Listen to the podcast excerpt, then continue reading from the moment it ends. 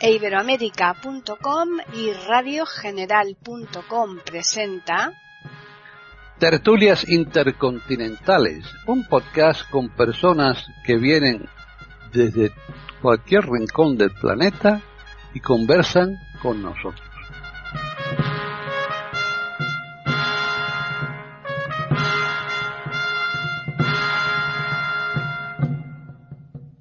¿Qué tal? Bienvenidos otro día más a Tertulias Intercontinentales en iberoamérica.com. Soy Paqui Sánchez Galvarro. Hoy están conmigo aquí en esta mesa redonda tres de los cuatro contertulios habituales. Parece ser que completar eh, los cuatro es complicadísimo, sobre todo en esta época en donde surgen cantidad de problemáticas referentes al coronavirus y precisamente por eso hoy hemos elegido ese tema, ¿no? Para tratar la cantidad de situaciones que se dan, desgraciadamente bastante negativas, todas ellas referentes al coronavirus. Y vamos a saludar a Devis Oneto que está en Italia, recuperado ya y bien, ¿eh? ¿Qué tal, Devis? Muy buenas a todos, es un placer realmente estar nuevamente con vosotros, con los contertulios de siempre y con las audiencias de este maravilloso podcast, naturalmente. Muy buenas. Pues bienvenido nuevamente y ahora nos vamos a Chile porque allí nos espera Jorge Muñoz. Hola Paqui, hola queridos amigos, Davis, René y tú Paquita y bueno, esperamos que esta tertulia de hoy sea tan interesante como otras que hemos tenido. Bien, y ya finalizamos hoy con René Escape desde Argentina, porque el que nos falta es el contertulio de Palma de Mallorca, Gabriela Isa, que desde aquí pues le, le, saludamos, como es lógico, y ya esperemos que la semana que viene se pueda incorporar. ¿Qué tal, René? ¿Qué tal, Paquita? ¿Cómo está? Un placer, como siempre, estar acá en tertulias intercontinentales todos los lunes de iberoamérica.com y saludo, te saludo a ti, saludo también a Debbie, que me hacía bastante lo extrañábamos, y lo saludo a Jorge, eh, y bueno, espero que los queridos oyentes estén satisfechos con lo que nosotros logremos poner acá en el tapete sobre los comentarios de la temática de hoy y bueno, que nos escriban, ¿no es cierto?, si tienen más cosas que aportar. Pues sí, hoy tenemos un tapete verde porque hemos hemos recuperado un fantástico cuento porque la doctora René Escape es una cuentista maravillosa. Hace unos cuentos, mm, pero mm, francamente preciosos. Y es que, claro, al hablar del tapete me, me he recordado uno que tiene que, que me encanta, que se llama el tapete verde. ¿No es así o qué? Exacto, pero ya me había olvidado ese cuento. bueno, pues yo no, yo no me he olvidado. Así que vamos a comenzar precisamente por Debbie Soneto, que lleva más tiempo aquí sin participar y hoy le vamos a dar la palabra en primer lugar para que nos mm, comente eh, por lo menos parte alguna de estas situaciones eh, tremendas que se están dando, que están provocando esta pandemia. Así que, Davis, cuando quieras. Bueno, yo os agradezco naturalmente por acogerme de una forma tan preciosa y tan amigable como la, vuestra. Estoy realmente halagado por, por, vuestras por vuestra acogida. El tema de hoy es un tema complicado. Es un tema complicado, como siempre, los temas que proponemos en estas tertulias efectivamente son bastante complejos y merecen claramente por eso nuestra capacidad de debatirlos. Vamos a ver, eh, todo depende, por ejemplo, en, el tratar de los efectos colaterales de este, de este coronavirus, de lo que se llama COVID-2019. Todo depende de la manera en que se vive, porque tenemos dos maneras de vivirlos. Bueno, mejor dicho, tres tenemos una manera de vivir este tema, este, este peligro que, que estamos corriendo cada día con el miedo. Hay mucha gente que le tiene miedo al virus y por consecuencia asume una conducta bastante prudente y los efectos colaterales de esta, de esta conducta, ¿cuáles son? Bueno, el miedo a los demás es una, una, una bomba esta desde un punto de vista social. Es una bomba porque tener miedo a tus familiares, tener miedo a los alumnos, como saben, yo soy docente y trabajo, trabajaba directamente en la escuela hasta la semana pasada, aunque no tuviéramos alumnos, ¿eh? Así que me iba a la escuela, me conectaba, tenía, tenía miedo a los colegas, porque como es ciego, vamos a ver, no sabes si, lo, si las personas que se te acercan llevan mascarillas o no. Y eso es un miedo. Vamos a ver, tú no los veis. Claro, la voz puede salirte un poquito más flébil, un poquito más débil, así que uno piensa que efectivamente eso que sí que lleva mascarilla, pero que no es científica la cosa. Y sobre todo, bueno, que hay gente que, que lleva mascarillas y se la baja. Así que es un problema. Es un problema porque no, no se puede vivir tranquilamente. Hay que tener muchísima confianza, aún más los ciegos, tienen que tener muchísima confianza en la gente que se le acerca, porque, por ejemplo, es un gran problema saber si llevan mascarillas o no. Y yo estaba trabajando con muchísimos colegas. Claro, estábamos en lugares distintos, pero eso no significa, por ejemplo, que, que no hayan contactos, que no hayan relaciones, que no hayan, bueno, que te paso ese pendrive, bueno, que por favor mira es esa, esa carta que nos dio la directora. Bueno, las cartas, los pendrives, los también los dulces, también un café, eso es un problema, es un problema porque una persona que tenga miedo al virus vive todo esto con muchísima inquietud. Por otra parte, tenemos los que no le tienen miedo al, virus y que dicen que la pandemia es un, un complote. Es un complote de los gobiernos porque la gente no se salga de casa. Bueno, y eso es el, otro riesgo, ¿no? Es la, la, posición contraria a la, a la precedente, que es una posición realmente extremista. Es una posición increíble que yo sinceramente no entiendo. Así que esa gente no le hace caso a, a, los políticos, no le hace caso a los gobiernos, sale sin mascarillas, no tienen miedo a nada, se infecta, se contagia y mm. acaba en la UCI. Esa es la, suerte que, que tiene esa gente. ¿Y qué tenemos que hacer? ¿Qué tenemos que hacer? Esa gente es muy peligrosa. Porque, sinceramente, con todos los hospitales que tenemos llenos de enfermos por coronavirus, sinceramente es una posición que no tiene sentido. Es una perspectiva dañina para la sociedad. Y, en fin, que me gusta acabar esa intervención con un poquito de optimismo. Tenemos los equilibrados. Dichosos los equilibrados. Hombre, vamos a ver. Los equilibrados son los que dicen, bueno, que si me dicen que hay este peligro que estoy corriendo, yo me salgo con mascarillas. Me, la llevo en la cara, aunque no tenga nadie alrededor, que voy a dar mis paseos, voy a hacer mis compras, voy tranquilo, luego cuando llego a casa me, me, quito los vestidos que tenías, los hábitos que tenías, y ahora me pongo en cómo estoy, cómo estoy vestido cuando estoy en casa y no tengo problemas. Sé que el peligro que corro es bastante grave, pero que no hay otra, que hay que vivir también. Y esa me parece la posición más equilibrada y más llena de sentido común. Claramente, luego tendré que profundizar este tema de los efectos colaterales. De momento, lo que quería destacar es el efecto psicológico, ¿no? Porque eso nos afecta desde un punto de vista psicológico. Y corremos todos el riesgo de vivir de una forma inestable nuestra vida.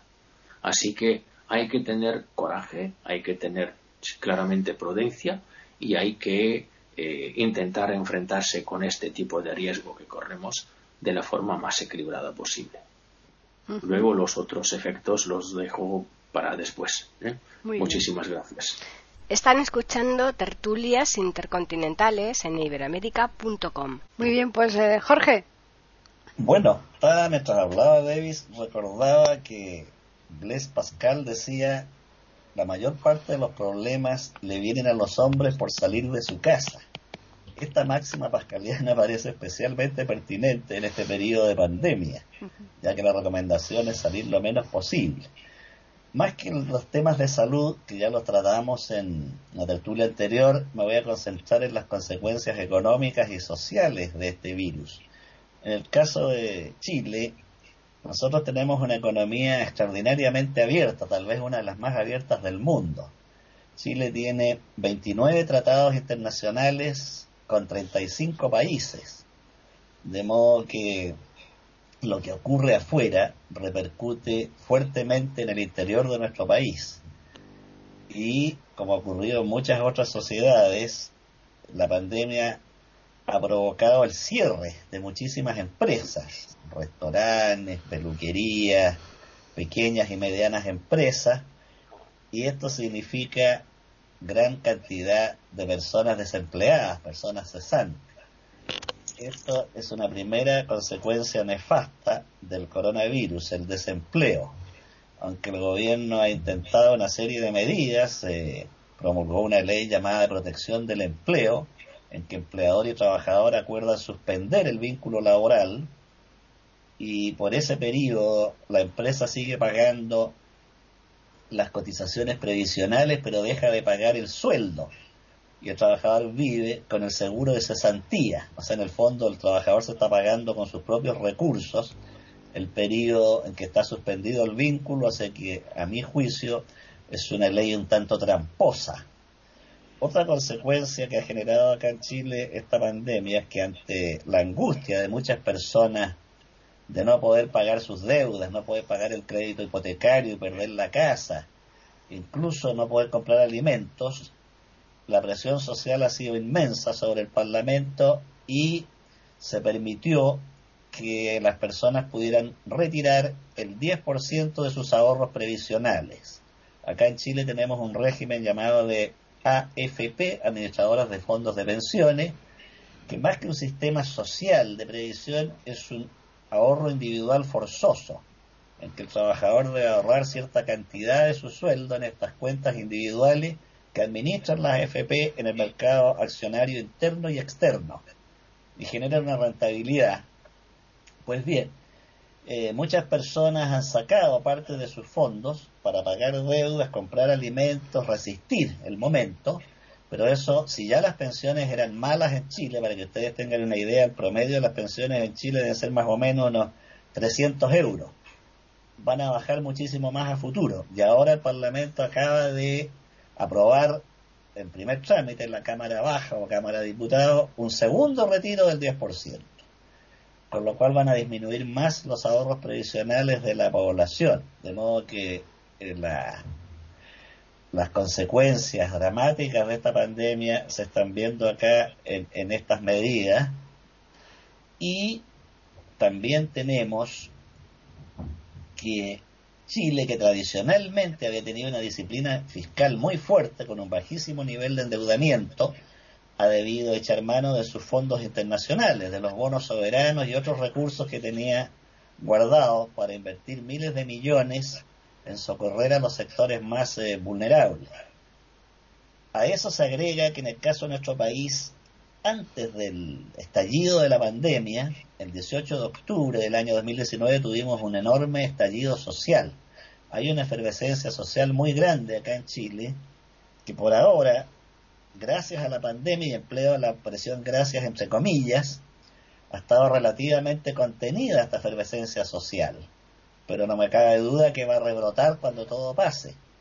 Hace el mes pasado tuvimos un plebiscito para aprobar una nueva constitución, la gente se volcó a las calles y fue más o menos un 80-20 la proporción, alrededor de un 80% a favor de una nueva constitución y un 20% de rechazar este proyecto salió poca gente mayor, pero aumentó el flujo de gente joven a votar en las calles, fue enorme. De modo que las primeras consecuencias de la pandemia acá en Chile han sido a nivel económico y político también, porque ha obligado, el, gobierno acá tiene minoría en el Parlamento, de modo que ha obligado a una serie de transacciones y presiones a tal punto que han habido alrededor de nueve acusaciones constitucionales a ministros. Este gobierno ha tenido ya cuatro ministros del Interior. Han ido cambiando unos tras otros porque han sido derribados por las acusaciones constitucionales, porque al salir la gente a las calles a protestar ha actuado la policía y han habido excesos que las organizaciones nacionales e internacionales de derechos humanos han acusado como eh, atentados a los derechos humanos. Hubo dos, más de 200 jóvenes que perdieron un ojo en la represión policial producto de los perdigones y dos que quedaron ciegos definitivamente, dos personas. Entonces la situación en Chile es delicada y acabo de escuchar hace un par de horas en la radio que acaba de aumentar en un 10% los contagios. Acaban de entrar 12 parlamentarios en cuarentena y en la zona norte está aumentando y en la zona sur también. Por el momento quedo aquí para ceder la palabra. Muy bien, pues finalizamos esta primera ronda con René. Eh, estaba escuchando todo lo que están comentando. Es tanto, tanto lo que se puede comentar que yo diría que en estos nueve meses, desde marzo hasta noviembre, que hemos estado viviendo en todos los países eh, de, de, Occidente, incluyendo o sea, toda Europa y toda América completa, ¿no? Eh, eh, han sucedido hechos y acontecimientos increíbles en todos los países, creo, ¿no? Y, mm, y son bastante parecidos o sea, mm, van las modificaciones que, que, pueden existir, o sea, las diferencias, perdón, que pueden existir de estas modificaciones que han habido en cada uno de los países, eh, tienen que ver con la base que ese país tenía en lo social, en lo político y en lo económico, y tienen que ver eh, con los recursos que ese país tiene, eh, y eso, eh, y, por supuesto con, con un poco con la tendencia cultural, pero le digo que poco de esto último Creo que el pensamiento hay un denominador común en la forma de ser y de actuar de todos los países, es decir, que lo, lo, los errores que se cometieron durante el comienzo de esta pandemia en marzo y abril, cuando estaban en otoño, perdón, estaban en primavera ustedes, los europeos, que fue terrible, el boom, qué sé yo, y nosotros estábamos ingresando en el invierno, se cometió después en el invierno acá y los, lo que pasó en el verano de Europa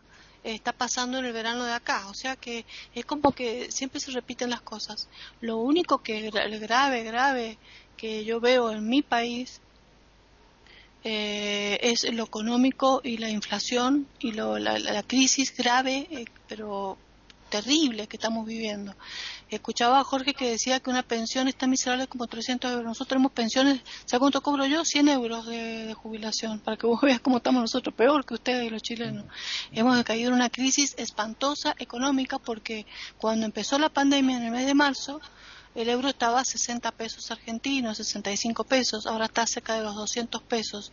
Aumentó todo sideralmente a pasos agigantados y sobre todo el gobierno puso impuestos a las monedas extranjeras porque la gente ahorra en dólares y ahorra en euros y no quiere que la gente ahorre en monedas extranjeras. Entonces, si quieres comprar, quieres, si la gente tiene un excedente de dinero porque tiene eh, varias entradas en el hogar, eh, porque hay varios integrantes de la familia o porque tiene dos cargos, dos trabajos y no sabe cómo ahorrar, no, no sabe en qué invertir el dinero eh, que después de ser excedente la clase media pudiente y la gente rica, entonces invierte en moneda extranjera, porque de esta manera, como saben que siempre está subiendo, nunca está bajando, entonces piensan que así no se le va a desvalorizar.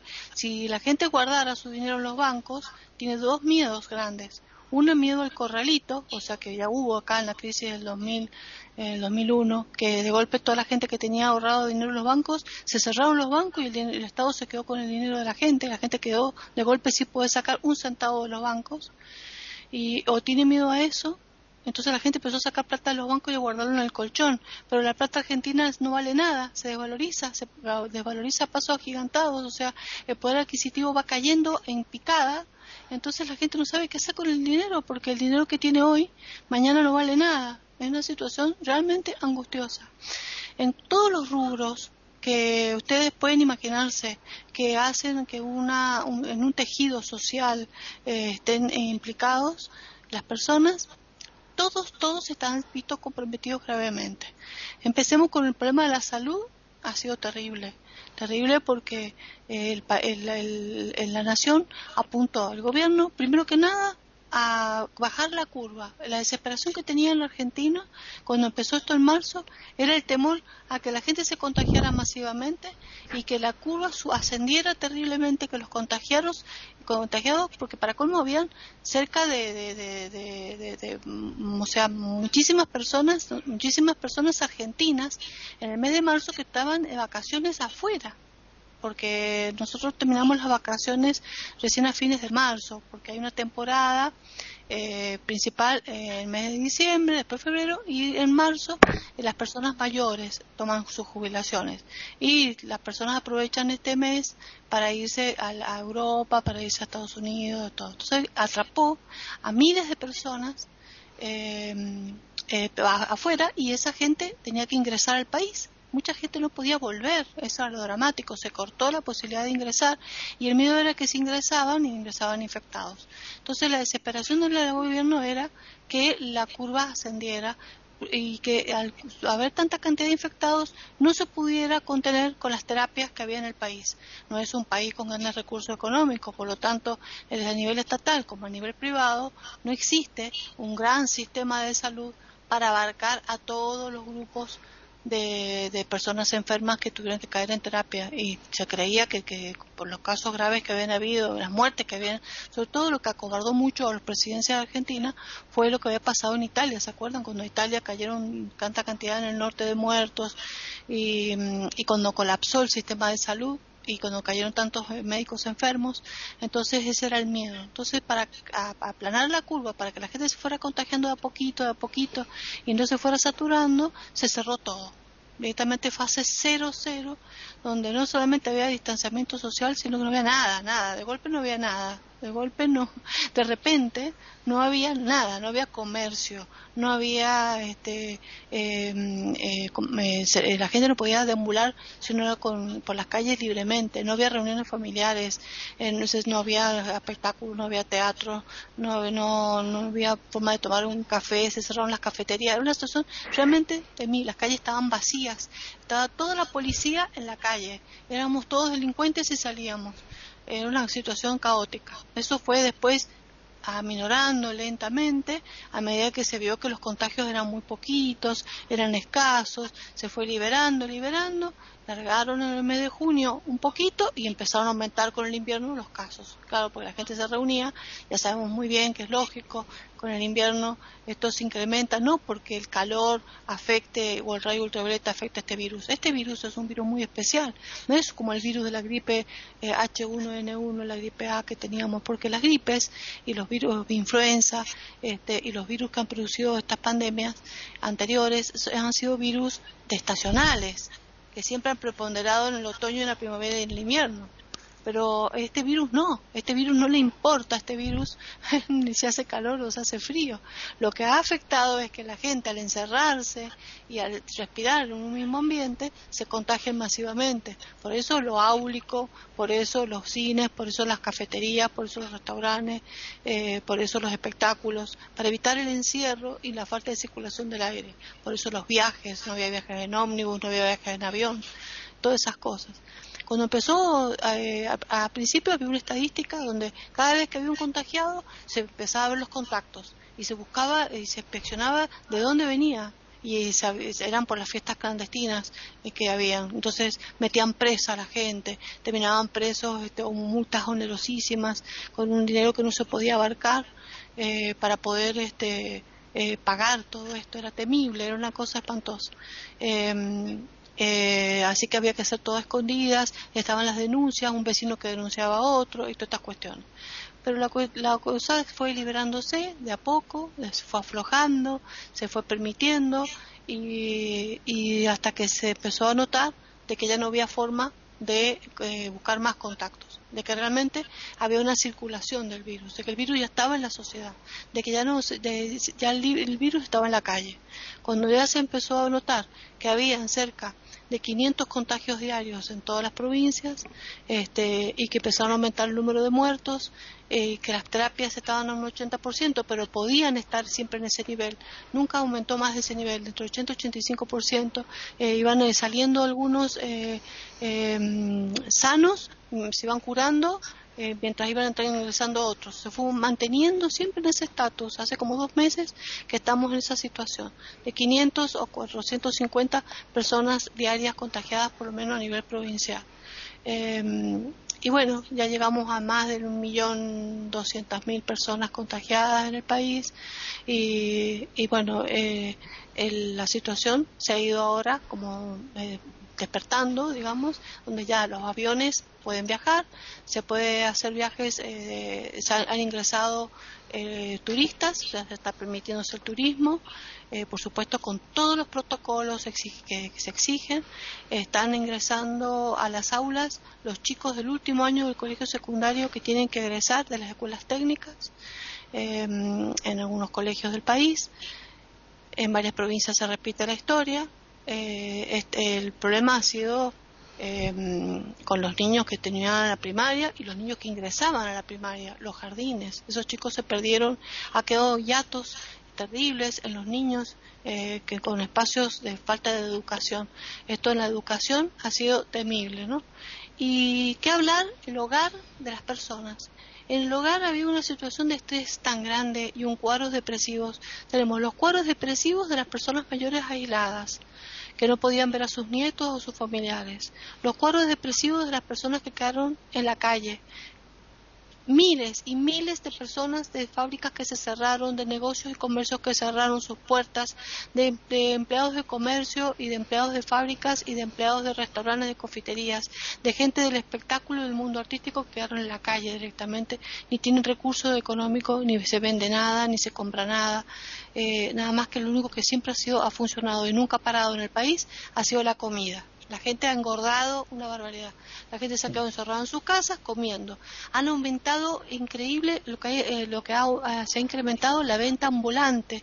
En las calles pasan 10, por lo menos 10 vendedores de, de, pan, de confituras, de pastelitos, de, de, de, de bizcochitos de anís, de, todo tipo de, farináceos. Todo el mundo come eso y compra pan casero y compra pan con grasa y se llena la panza con eso con quien hablo ha aumentado 8 kilos, 9 kilos por lo menos, comiendo harinas encerrados en su casa para matar la angustia.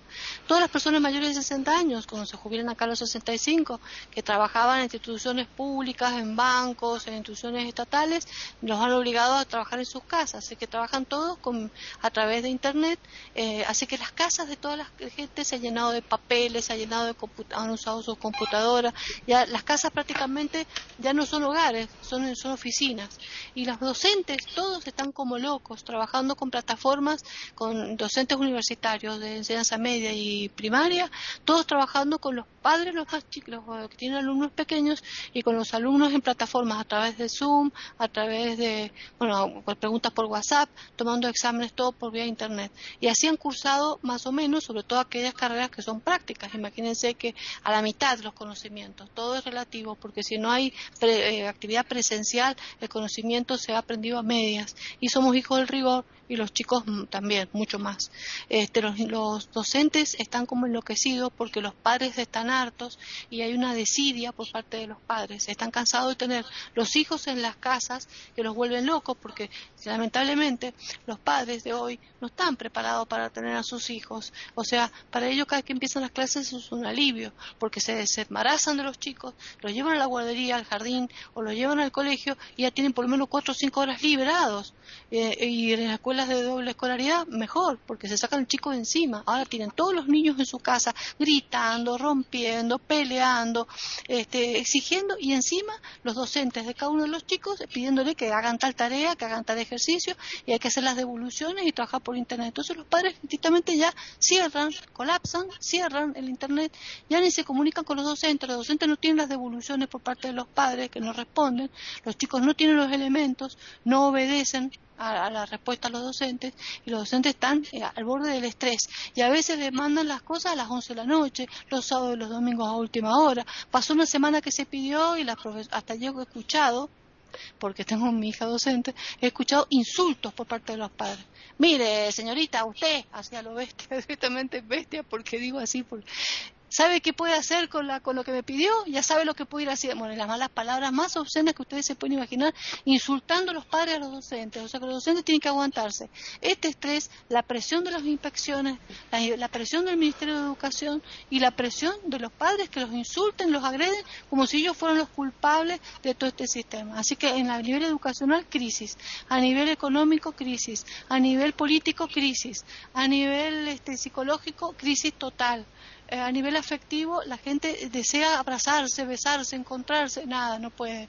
Eh, cada vez que te quieres juntar con un amigo, sí, pero espérate que estuve con fulano de tal hace unos días atrás y me dijo que se cayó con coronavirus, espérate 15 días más, cuando te vas junta con otro, no, espérate que estuve con fulano de tal, así con las familias y así con los amigos. Es una situación realmente que le sumamos a lo que dijo David, el miedo, este, los extremos del miedo y de aquel que se hartó como un grupo etario que estaría, digamos, eh, no hablemos de los niños, ¿no? que no les importa nada, sino hablemos de, la gente entre 20 y 50 años que dijo, basta, estoy re podrido, estoy re harto, me largo a la calle y que me infecte, infectémonos todos y hagamos esa infección de, de, rebaño y listo, nosotros no va a pasar nada. Y, y así este virus lo matamos de alguna manera porque ya no va a haber dónde repicar el virus y protejamos a las personas mayores. Y bueno, y así han caído muchos. Entonces, claro, el equilibrio, como decía Davis, como siempre hablamos en nuestras tertulias, buscar el equilibrio. Yo creo que hay que ir a la calle lavándose bien las manos después, no tocando todo cualquier cosa, este, poniéndose alcohol a cada rato si vas a consumir algo, usar siempre el barbijo, tapaboca o los nombres mascarilla, como le pongan. Hay mascarillas que cubren un poco más, eh, que cubren inclusive los ojos, porque entra este virus también por las conjuntivas, al que puede, al que lo tolera eh, que tiene baja visión quizás le dificulte, y andar por la vida y vivir como se tiene que vivir, porque no se puede dejar de hacer las cosas. Y después mantener las normas de higiene cuando llegas a tu casa. Yo creo que así no tenés por qué contagiarte.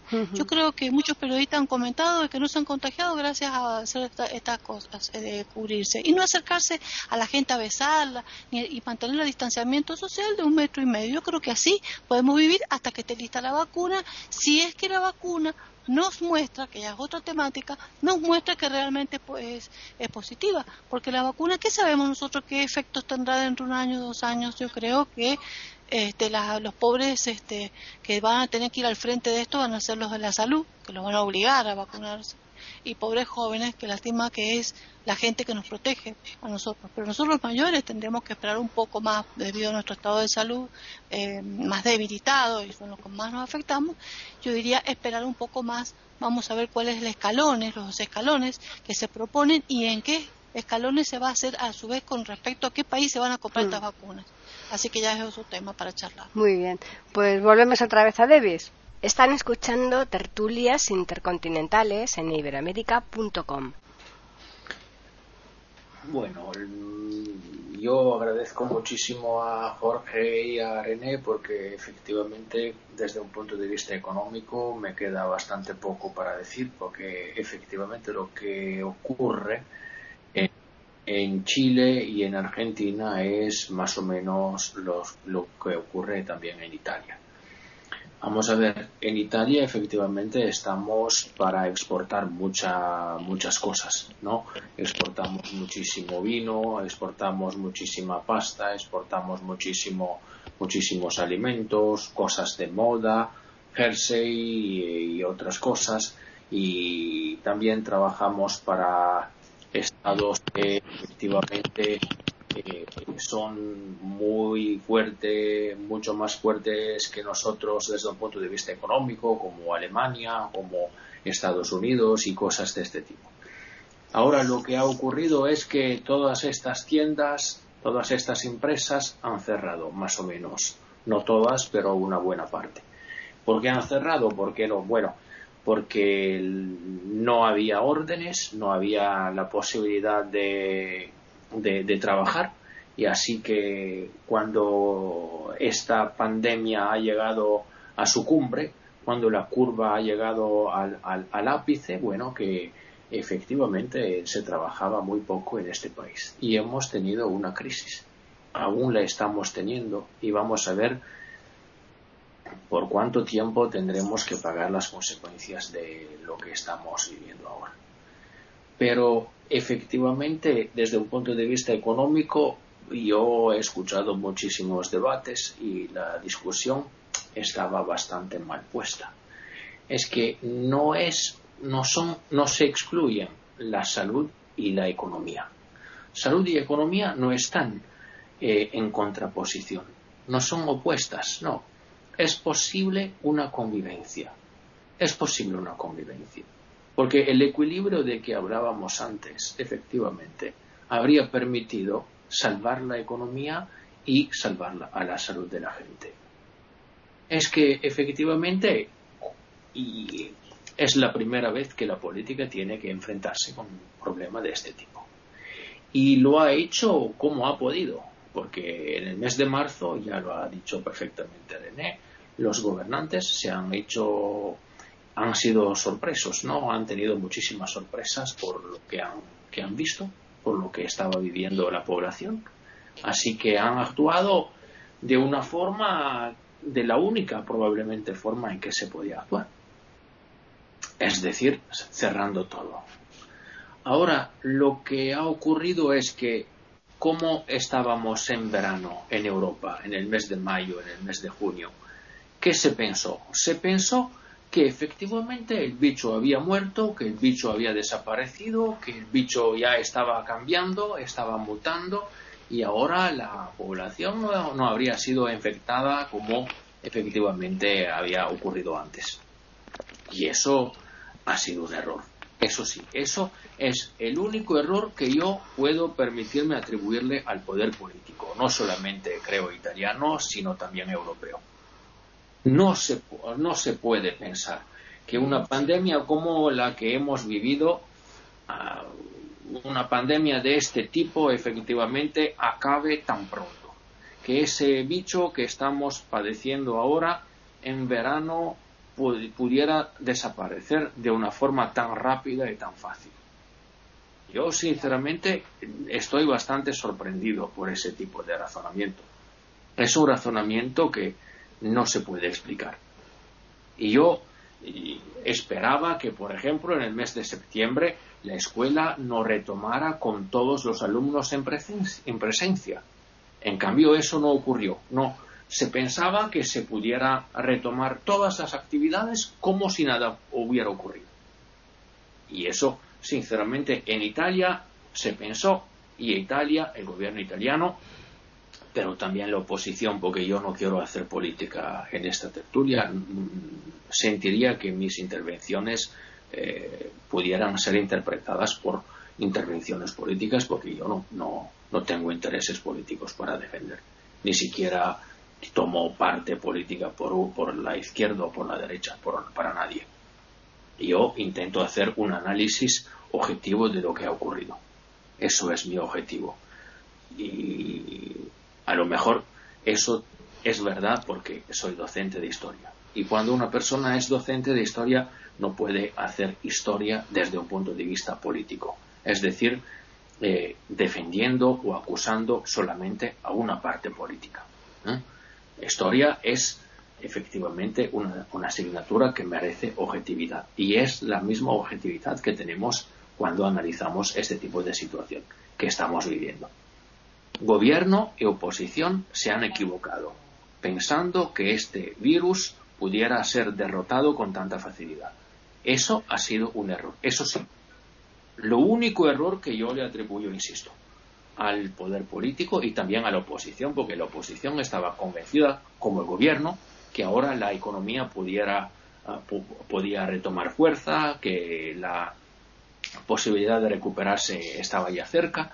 Yo entiendo perfectamente que los mercados merecían confianza, que la política no podía quitarle confianza a los mercados. Eso lo entiendo perfectamente.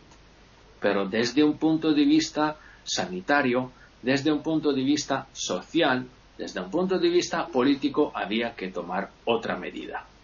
Otra medida que era, chicos, nunca se quiten las mascarillas de la cara. Chicos, sigan con el gel desinfectante, lo que dijo antes René, que me parece muy bien. Pero eso no se dijo. Eso no se dijo. Y ahora estamos viviendo un nuevo desastre en Italia.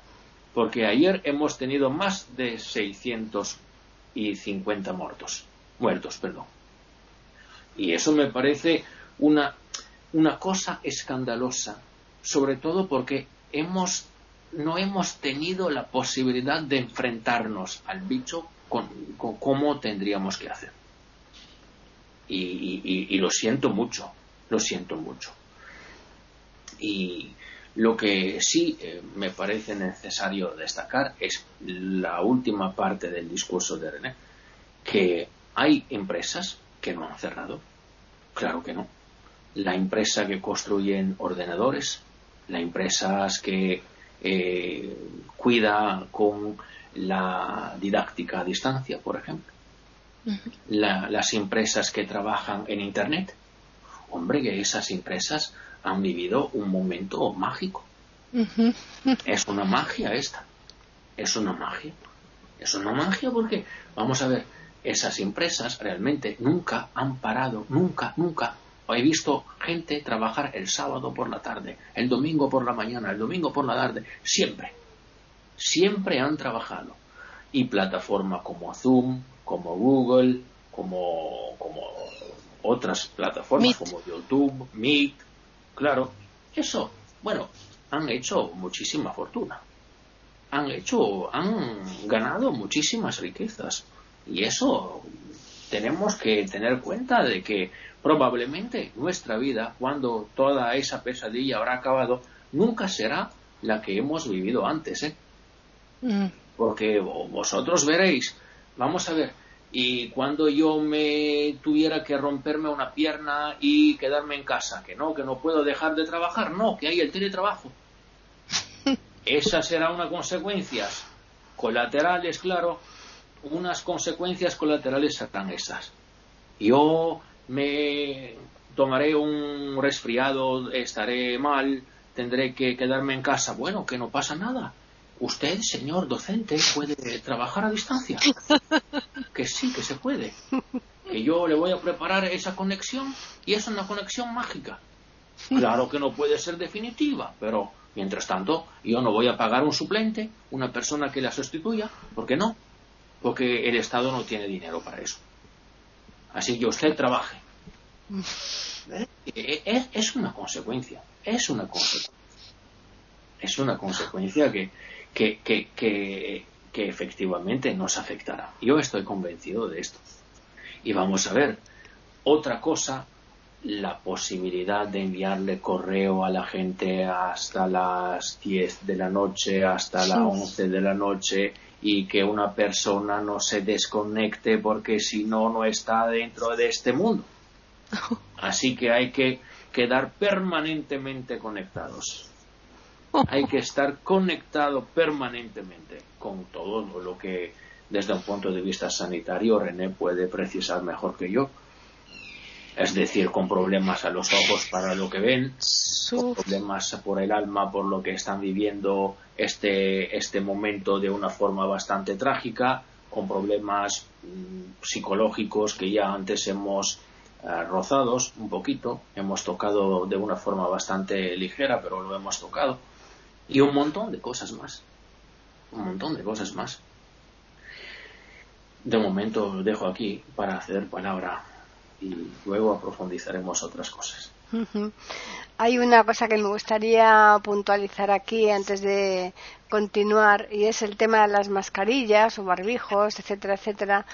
Cómo eh, se nos ha, bueno, yo diría obligado desde el inicio, ¿no? A llevarlas como eh, factor importante para evitar el contagio y cómo esas mascarillas, al menos aquí en España, se, han, eh, se le ha puesto el, el máximo IVA se, del 21%. Se sobreentiende que eso sería equivalente ¿no? a, una, a un medicamento, ¿eh? porque si eso es obligatorio llevarlo para prevenir el contagio, pues eh, se supone que es que eso es necesario y teniendo en cuenta la cantidad de, pérdidas de empleos que ha habido, de la situación caóticas económicas que se han producido y que encima hemos tenido que comprar las mascarillas, que el gobierno haya puesto el 21% de IVA en una cosa que se supone que tendría que casi no ponerle ni siquiera IVA, tenerle el 0%, pero vamos, ¿eh? pero mm, ya que las tenemos que comprar, pero por lo menos que no le ponga el 21% como le han puesto, que parece ser que ahora a través de eh, la Comunidad Europea pues ya les ha dicho que vamos, que, que cómo es que están con ese 21% y que lo rebaje al 4% eh, como cosa necesaria. O sea que yo no sé ahí en el resto de países que, cómo funcionará esto, pero aquí estamos pagando el 21% de IVA, el impuesto, un 21% al precio de las mascarillas. Eh, Jorge. Bueno, en el caso de Latinoamérica, y Chile no es una excepción, somos economías basadas en la exportación de materias primas, las llamadas commodities. En el caso de Chile, está el cobre, el litio, pescados y mariscos, la madera, la fruta, el vino y la industria del turismo. En esta última trabajan más o menos 600.000 personas y ha sido una de las más golpeadas en este momento mm. por la pandemia. Eh, de modo que las consecuencias en el plano económico son tremendas y claro, la fórmula sería cómo encontrar un equilibrio adecuado entre la actividad económica y la protección sanitaria de la población y eso es lo que no se ha podido conseguir. En cuanto a la educación que comentaba René, en el caso nuestro se ha dado un fenómeno curioso. Han sido los padres los que se han negado a enviar a sus hijos a los colegios la educación pública. Incluso el ministro hizo una, reunión en un establecimiento público para convocar a que comiencen las actividades de las clases y no llegó ningún alumno, ningún apoderado, alegando los padres que prefieren que sus hijos pierdan el año a que pierdan la salud. Un fenómeno curioso que tiene muchas aristas y en el caso de la vacuna que se ha comentado, yo he escuchado a varios expertos en infectología que dicen que una vacuna bien hecha, pasando todas sus etapas y procesos adecuadamente y bien probada, demora entre 10 y 20 años. De modo que no es una cosa que se puede hacer en un par de meses. Lo único distinto es que en la actualidad los países que habitualmente mantenían una suerte de secreto al respecto ahora están trabajando en conjunto para acelerar el proceso, pero no significa que pueda salir tan rápido como algunos eh, pronostican. Mm. En la familia de mi señora hay hartos médicos y un sobrino de ella me contaba que la vacuna de Oxford, que recuerden ustedes que se paralizó un tiempo, se retiró, provocó entre otras secuelas daño a la médula espinal de personas en las cuales se probó. También salió ahora una información de organismos internacionales que para que una vacuna se estime que pueda frenar una pandemia tendría que estar aplicada al 70% de la población mundial, cosa que en realidad es casi impracticable por razones de costos. No todos los países van a tener la disponibilidad de adquirir millones de dosis de modo que no es tan fácil pensar eh, que una vacuna va a solucionar todo el problema o que la vacuna va a aparecer en tres o cuatro meses más. De modo que es necesario mantener las precauciones. Otra consecuencia de esto, que ya le, mencionaba Davis, es el famoso teletrabajo o trabajo realizado desde el domicilio. Tengo la impresión que la pandemia va a traer grandes modificaciones en las conductas individuales y sociales y que el teletrabajo va a continuar después de la pandemia, no se va a suprimir, sobre todo en la industria de servicios, porque es extraordinariamente conveniente para el empresario. Primero, puede tener a la persona trabajando hasta las 10, 11 de la noche. Eh, a mí me llama la atención, tengo tres sobrinas, eh, una está estudiando ingeniería y las otras dos son ingenieros ya titulados, y una de ellas me cuenta que a veces está a las 12 de la noche trabajando y con contrato vigente, entonces eso sería imposible en un trabajo presencial donde hay que cumplir una jornada de 45 horas y registrar asistencia. Y aquí se tiene a la gente trabajando 10, 12, 14 horas diarias sin pagar horas extras. Entonces es un negocio extraordinario para el sector empleador. De modo que si esto no se regula a futuro con leyes, el abuso va a ser enorme. Y creo que va a ser un tema que va a surgir con fuerza cuando las organizaciones eh, gremiales y sindicales empiecen a ver eh, eh, este abuso que se da con este trabajo desde el domicilio y van a empezar a, a gritar, digamos, y a exigir que una legislación regule esto. Por supuesto que hay trabajos que no se pueden hacer vía digital, como trabajo en la construcción, en que el obrero tiene que estar con la herramienta en la mano, colgándole un arnés, pero todo lo que es la industria de servicios, aquí en Chile sigue funcionando sin ningún problema vía digital. Entonces yo creo que esta modalidad se va a mantener terminada la pandemia. No, no va a ser un retiro porque es un gran negocio. A eso se añade que la digitalización progresa cada día en forma extraordinaria. El gran déficit que tenemos los países subdesarrollados o en vías de desarrollo es que no hemos sido capaces de desarrollar tecnología propia seguimos siendo exportadores de materias primas. Aquí en Chile se creó hace poco un Ministerio de la Ciencia, pero que es irrisorio porque casi no tiene recursos, entonces un puro titular. Eh, hace unas semanas atrás o meses el presidente de la República anunció que íbamos a poner en el aire un satélite. Y la verdad es que yo sentí pena de ese, de ese anuncio, porque me imaginé un salvaje a pata pelada con corbata de humita o sea, con pensiones miserables, pero poniendo un satélite en el espacio, eso me parece ridículo. O sea, primero hay que resolver los problemas básicos de la subsistencia, pan, techo y abrigo, y después vendrá lo otro. Entonces, los recursos que los países latinoamericanos destinan a ciencia y tecnología son una parte mínima del Producto Interno Bruto comparada con los países desarrollados, donde van grandes masas de recursos a la investigación, por lo tanto, esa es la brecha más grande y que mantiene a, continentes enteros en su desarrollo. Por el momento quedo aquí. Están escuchando tertulias intercontinentales en iberoamérica.com. Muy bien, pues René. Sí, me quedé pensando en tantas cosas todo lo que han dicho, pero realmente mm, es verdad. Eh, mm, redondeando lo que dijo David y lo que dijo Jorge con respecto al teletrabajo, es una modalidad que se instaló de una manera demasiado intensa en nuestros sistemas en el mundo y creo que vino para no para quedarse eh, porque como dijo Jorge le conviene a muchísimas empresas eh, del mundo y eh, y la especulación de la explotación humana siempre existió así que eh, no sé si los gremios, acá por ejemplo, una de las formas que tiene la Argentina típica es eh, de protestar eh, a través de los gremios. Los gremios son esas organizaciones que tienen los distintos grupos de trabajo, o sea, distintos este, rubros, eh, que les cuentan del bono de sueldo, ¿no es cierto? Un dinero para mantener ese gremio que tiene una actividad política y que trata de manifestarse cuando eh, van a paritarias, es decir, tiene que haber todos los años paritarias, que son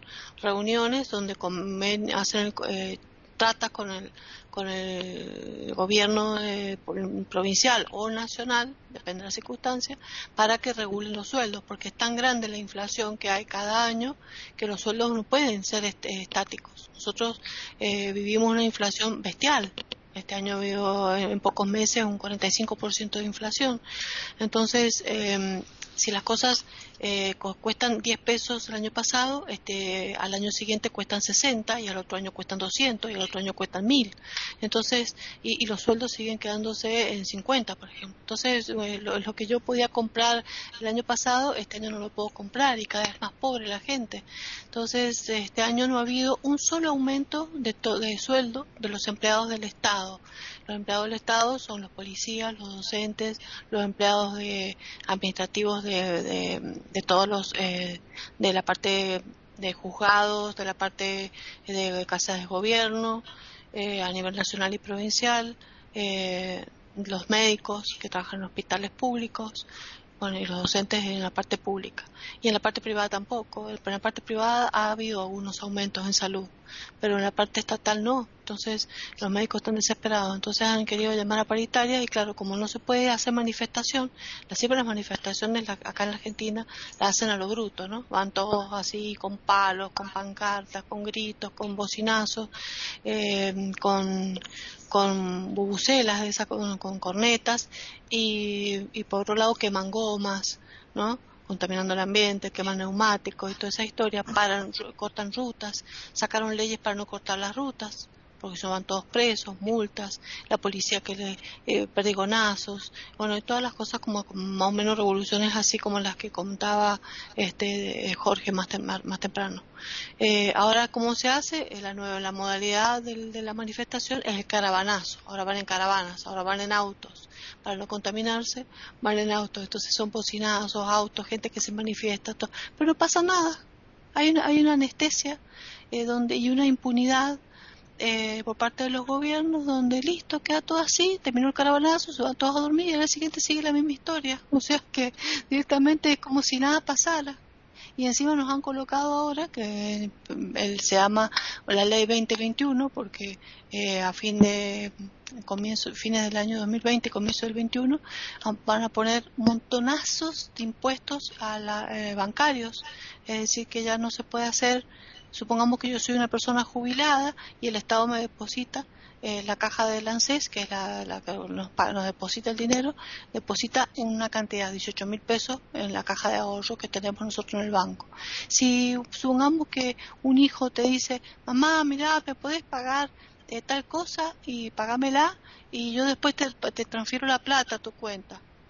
Bueno, uno se la paga al hijo y después si te transfieren la plata, ya sonaste, porque si te transfieren, eh, eh, ellos captan que hay una transferencia distinta del dinero que te puesto el Estado, tenés que pagar 18% de interés. Es decir, de que junto con eso, si llegas a extraer dinero de la caja de ahorro de una red distinta, tenés que pagar también ese, ese impuesto.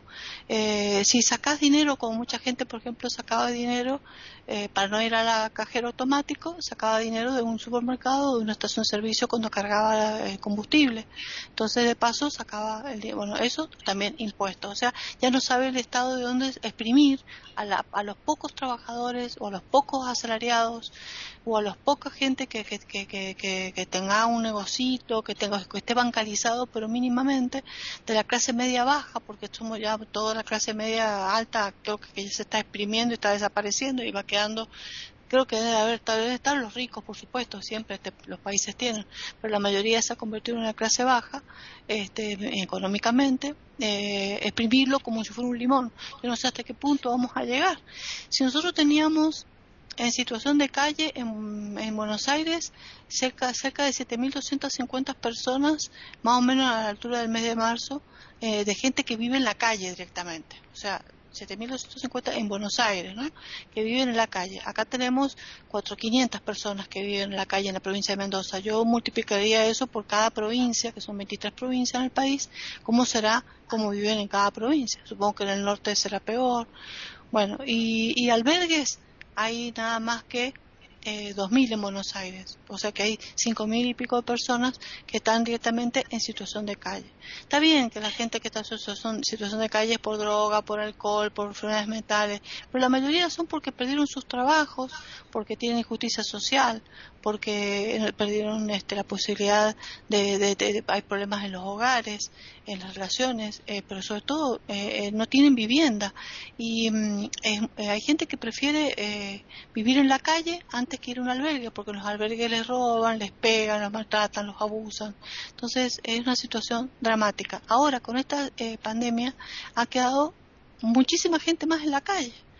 ¿Y cuánta gente ha perdido la posibilidad de alquilar?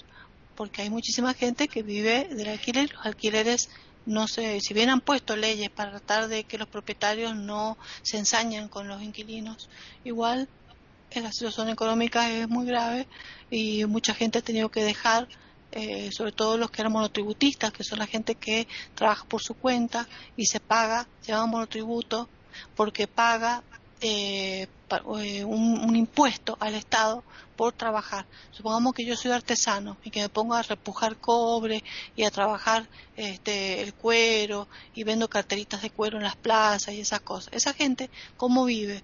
Tiene que ah, pagarle un impuesto. Si gana 100 pesos diarios, tiene que pagarle un impuesto al Estado. Entonces tiene que facturar y tiene que eh, pagar un, paga un monotributo. O sea, un, tributo donde va un impuesto por, por trabajar, un impuesto a la FIP, que es un agente recaudador, y después queda un mínimo para un aporte jubilatorio miserable para ganar el día de mañana una jubilación mínima miserable.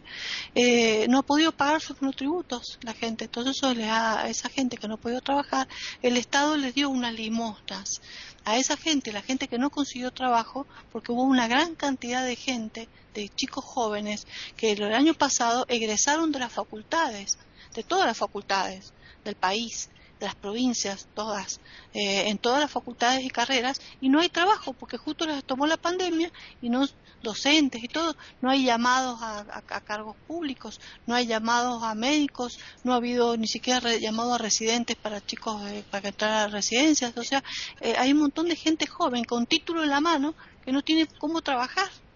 Entonces a toda esa gente que es un grupo etario de chicos entre 25 y 35 años de edad que no tienen trabajo y que son jóvenes, jóvenes con edad productiva, que podrían, si trabajaran, ¿cómo podían levantar un país? Gente formada intelectualmente, gente fuerte, vital, que podría levantarte una nación, esa gente está desocupada. Entonces el país le da una limosna, le deposita 10 mil pesitos, que sería el equivalente a ver a 50 euros, 60 euros, eh, en el banco le abre una caja de oro para que esa limosna, con esa limosna, tenga, aunque sea para, para comer pan y leche, no sé, porque qué otra cosa puedes comer con eso. Entonces estamos en una situación tan grave, tan grave, que realmente eh, si alguien tiene conciencia, yo creo que la gente está como anestesiada. Eh, vas al supermercado o a la verdulería y la gente compra una zanahoria, dos papitas, una plantita de lechuga, dos huevitos y se vuelve a su casa. Y así, porque conseguirá lo que conseguirá.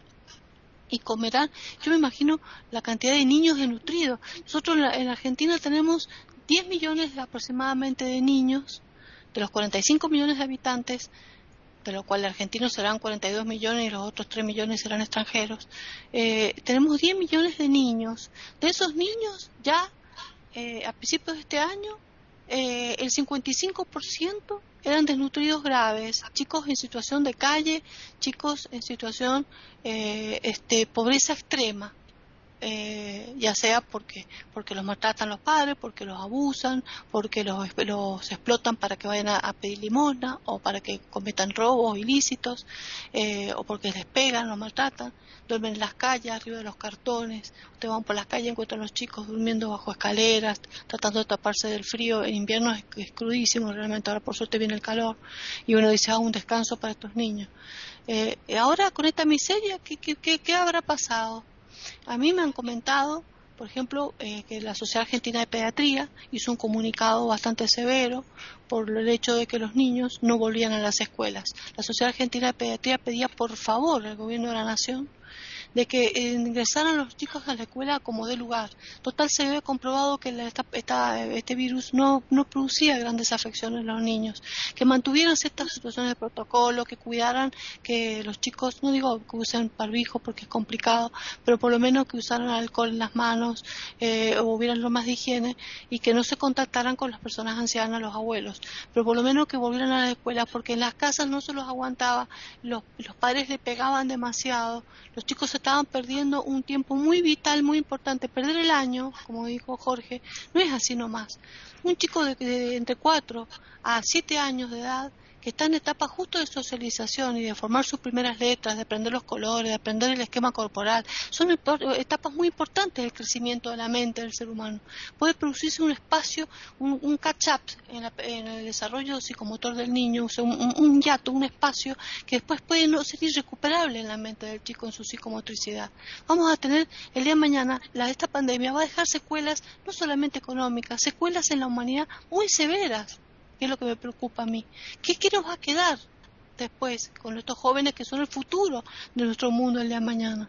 Entonces, en la mayoría de los chicos, ¿no? De estos chicos estatales, así, ¿no? Los que tienen posibilidad de educaciones privadas, ni, ni una familia contenedora, ni, ni medio... Hay muchísimos, muchísimos niños que no tienen internet y que no tienen forma de acceder a ninguna educación y que realmente perdieron el año y, o que no tienen padres en condiciones psicológicas de poder atender esas plataformas. Entonces, ni información ni nada, ni celulares para eso, porque tienen a lo mejor un solo celular en la casa que lo usan para todos los chicos.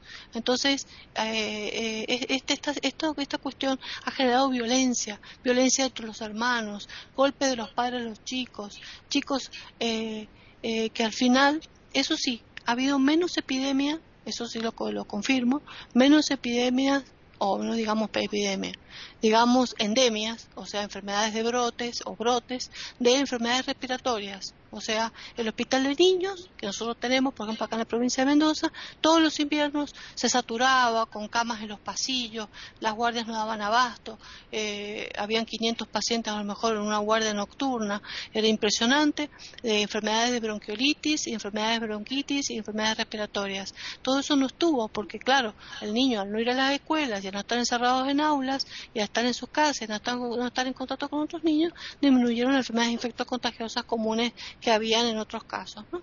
Pero sí, eh, la parte psicológica. Yo no sé si te, les digo que prefiero a veces una neumonía que puede ser curada en el hospital que un daño como el que se ha generado este año en la parte familiar y en la parte psicológica del crecimiento de los chicos y de las mujeres que han sufrido violencia de género y maltrato por parte de las parejas.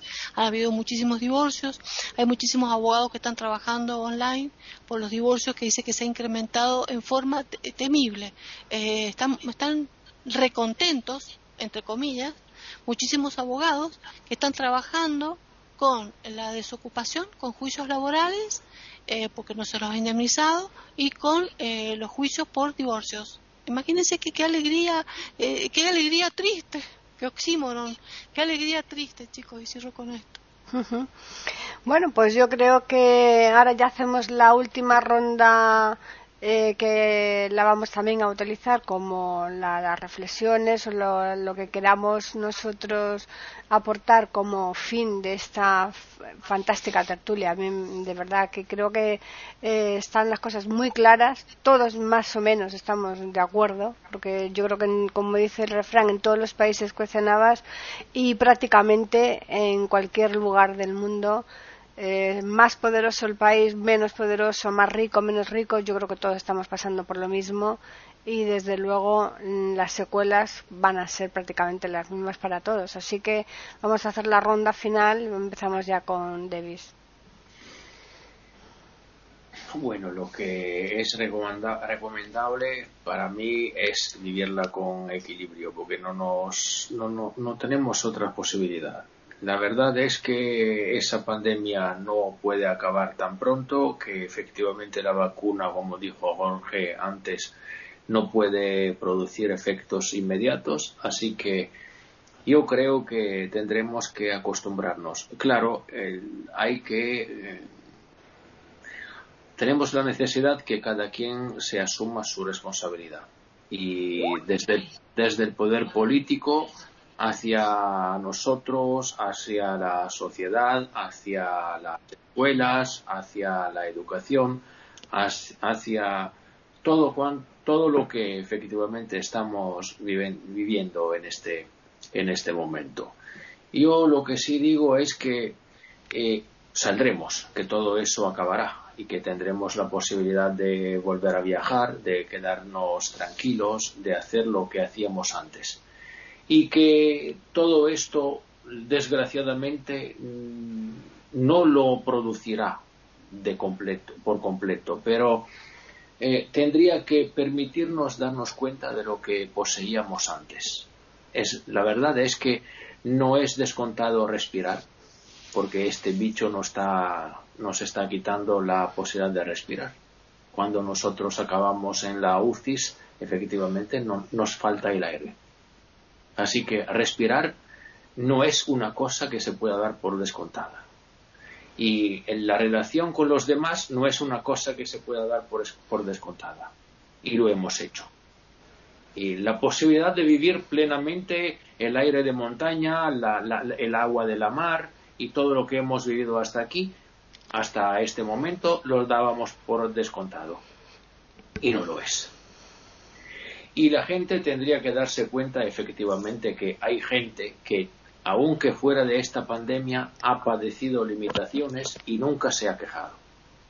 Así que no se hable demasiado de complote porque, por ejemplo, siento decirlo, pero nosotros los ciegos, por ejemplo, no siempre tenemos la posibilidad de hacer lo que no, nos da la gana. Por ejemplo, yo no sé cómo, estará las, cómo estarán las cosas en España, no sé cómo estarán las cosas en Chile y en Argentina, pero en Italia yo estoy en un país, en un pueblecito de las afueras, y si quiero tomarme un café tengo muchísimas rutas para cruzar y no puedo hacerlo de una forma tan fácil. Así que si no hay un amigo, si no hay una persona, un cafecito con una briojita, algo para desayunar, la lectura de un periódico, bueno, eso no todo el mundo puede hacerlo. Así que ahora no, la, la gente no tendría que quejarse demasiado porque eso no se puede hacer. Entonces, es una podría ser una clase que nos da la vida, la habilidad de la humanidad estará en saber aprenderla, esa clase. Mm. Porque creo que efectivamente nos falta, nos falta esto. Nos falta la habilidad para aprender la clase que, no está, que nos está dando la, vida.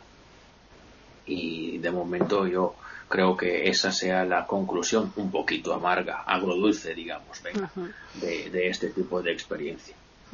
Muchísimas gracias. No, eso efectivamente que acabas de decir es que es así, es un toque, ¿no? Que nos está dando a lo que hemos tenido muchas veces que no hemos apreciado y que ahora que lo hemos perdido, pues nos estamos dando cuenta, ¿no? Y entonces hay que nos, tenemos que aprender a caminar en, a las buenas y a las malas, en, en, los momentos maravillosos y en los momentos menos maravillosos, ¿no? O sea que eso es así, es verdad. Eh, Jorge. Bueno, hace poco escuché un estudio que señalaba que de los países latinoamericanos habrían ocho que podrían empezar un repunte económico entre los años 21 y 22. Ellos serían Colombia, Chile, Perú, Paraguay, Uruguay, República Dominicana, Costa Rica y Panamá. Eh, por supuesto que estos estudios hay que tomarlos con pinzas, con mucha cautela, porque la situación, como se ha visto aquí, es extremadamente compleja y en cualquier momento pueden surgir situaciones nuevas, de modo que hay que tenerlo simplemente como una referencia. Ahora, como la historia nos demuestra, de las desgracias también surgen cosas positivas. Y yo creo que una de las cosas positivas, como se ha señalado, es apreciar las cosas pequeñas que siempre pasamos por alto. Rara vez pensamos cuán maravilloso es poder mover las piernas y las manos y no le damos la menor importancia. Cuán maravilloso es poder escuchar una canción, un concierto, una sonata, pero vivimos preocupados del modelo del automóvil del vecino, del mejor hotel cinco estrellas, y en el fondo de brutalidades que no tienen la menor importancia, y nos angustiamos por no subir al mejor, a la mejor línea aérea, nos damos cuenta que milagroso es poder respirar, que milagroso es acariciar a un hijo, y que esas son las cosas valiosas, y no la cantidad horrorosa de colgajos materiales que nos rodeamos y que no tienen nada que ver con el sentido más hondo y apreciable de la vida. De modo que espero que de esta pandemia aprendamos a nivel individual, grupal, a ser más solidarios y ojalá ser más solidarios también entre las naciones. Esa sería mi reflexión final, Paqui. Fenomenal. ¿Tu resumen, René? Sí, me encantó lo que dijo de este eh, Jorge, porque la verdad de lo eh, es eso, ¿no? O sea, eh, lo que dijeron los, tres, lo que dijo David, lo que dijiste vos, Paquita, y lo que dijo también Jorge, en conclusión final. O sea, que le dejemos a nuestros queridos oyentes esa sensación. Hemos planteado acá un montón de situaciones caóticas, traumáticas, vivencias que hemos eh, captado de nuestras sociedades cada uno y de lo que está pasando en el mundo. No le hemos puesto fe a la vacuna este, como corolario pero bueno, eso ya lo dirá el destino, el futuro. Eh, pero realmente eh, pienso que deberíamos eh, darnos cuenta que este virus, si vino para quedarse un tiempo largo, creo que no se va a ir hasta que la humanidad aprenda, ¿no? Yo creo que como dijeron todos, tenemos que aprender a vivir de otro modo, a valorar, a valorar, como dijiste Paquita, todo aquello que no apreciábamos antes y que ahora al faltarnos estamos tomando conciencia, entonces debemos agradecer lo que nos queda, lo que tenemos. Y una de las cosas más importantes que tenemos es el respirar. La verdad, ¿no? Cuando los orientales hacen tanta importancia a la respiración y como siempre cada vez que uno quiere relajarse tiene que aprender a respirar y como cada uno que uno se angustia tiene que aprender a respirar y como una buena respiración te ayuda a equilibrarte emocionalmente eh, y qué lindo que es tener ese aire que todavía sea gratis, porque todavía no nos están cobrando el impuesto por el metro cuadrado de superficie de aire que te rodea, porque falta poco ya. Este, y qué maravilla, qué cuántas cosas que tenemos eh, afectivas alrededor. Eh, y los que tenemos techo, agradezcamos, y los que tienen amigos, agradezcan, los que tienen familia o gente que los quiera, de hay mucho, tan, tanto, tanto para agradecer. Y si no podemos ir a la montaña, y no podemos ir al mar, eh, siempre hay un árbol cerca, siempre hay pájaros, siempre hay algo alrededor, hasta el ladrido de un perro, algo que te hace sentir que la naturaleza aún vive y que uno está todavía vivo. Entonces, yo diría que, apostemos a la vida, para apostar a la vida hay que apostar al amor, a cuidarse, a cuidar al otro, a seguir usando eh, la protección que siempre se enseñó hasta ahora, que sabemos que es evitar el contacto respiratorio, porque sabemos muy bien cómo se transmite este virus, a una buena higiene de las manos, a usar el alcohol, a una buena higiene de vida y a no dejar de vivir y decirle adiós al pánico y decirle adiós a la despreocupación, sino a, estar, a vivir alerta, atento a la vida, a, a los peligros que hay, pero a la vez siempre con el agradecimiento de lo que se tiene y tratar de ser positivo y espero que las naciones encuentren un equilibrio, como dijo Jorge, para que se relacionen entre ellos sin tanta explotación y para que los que especulan o negocian no especulen tanto tampoco con la gente que está más abajo y que está sufriendo. Y que la gente hace, aprenda a ser más solidaria entre ellos, ¿no? sobre todo en estos trabajos virtuales que hay ahora en estas nuevas modalidades. Espero que estos extremos que está, se está llegando, cuando está tocando fondo, se llegue a nivelar y todos podamos alcanzar un cierto estado o estatus de bienestar en el próximo año.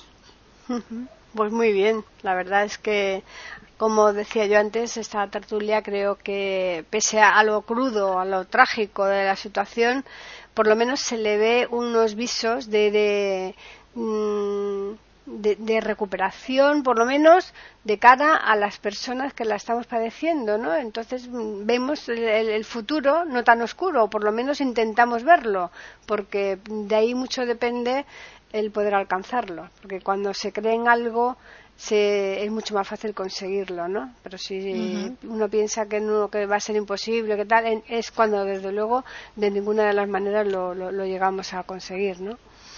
En fin, pues vamos a recordarles a los oyentes que nos pueden escribir al correo tertulias arroba, e y también al Twitter e iberoamérica con las iniciales E, I y la A de América en mayúsculas. Agradeceros a los tres que hayáis estado aquí, como siempre, y, y, a los oyentes recordarles que el próximo lunes volveremos nuevamente en iberoamérica.com para ofrecerles una nueva tertulia intercontinental.